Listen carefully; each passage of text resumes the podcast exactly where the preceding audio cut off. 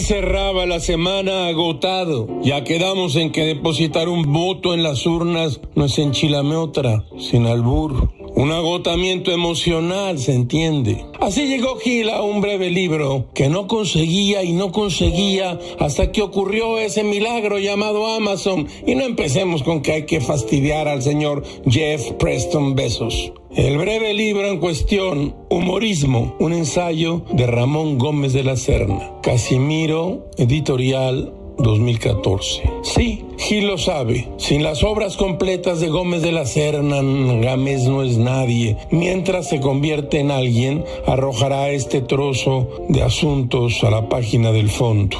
Escuche usted estas dos tabletas de Gómez de la Serna. Conocidos los glóbulos blancos y los glóbulos rojos en la intimidad latente del ser, yo supondría unos terceros glóbulos que quizás se podrían llamar amarillos y que son los glóbulos humorísticos que vienen a dar sentido superior a la circulación redimida de su crudeza, consolada de su seriedad, conestada su rigurosa fórmula. La actitud más cierta ante la efemeridad de la vida es el humor, es el deber racional más indispensable y en su almohada de trivialidades, mezcladas gravedades, se descansa con plenitud el humor. Todo es muy raro, caracho. Como diría Gómez de la Serna citando a Escuche usted, no tengo nada, debo mucho y le resto y le dejo a los pobres todo lo que queda.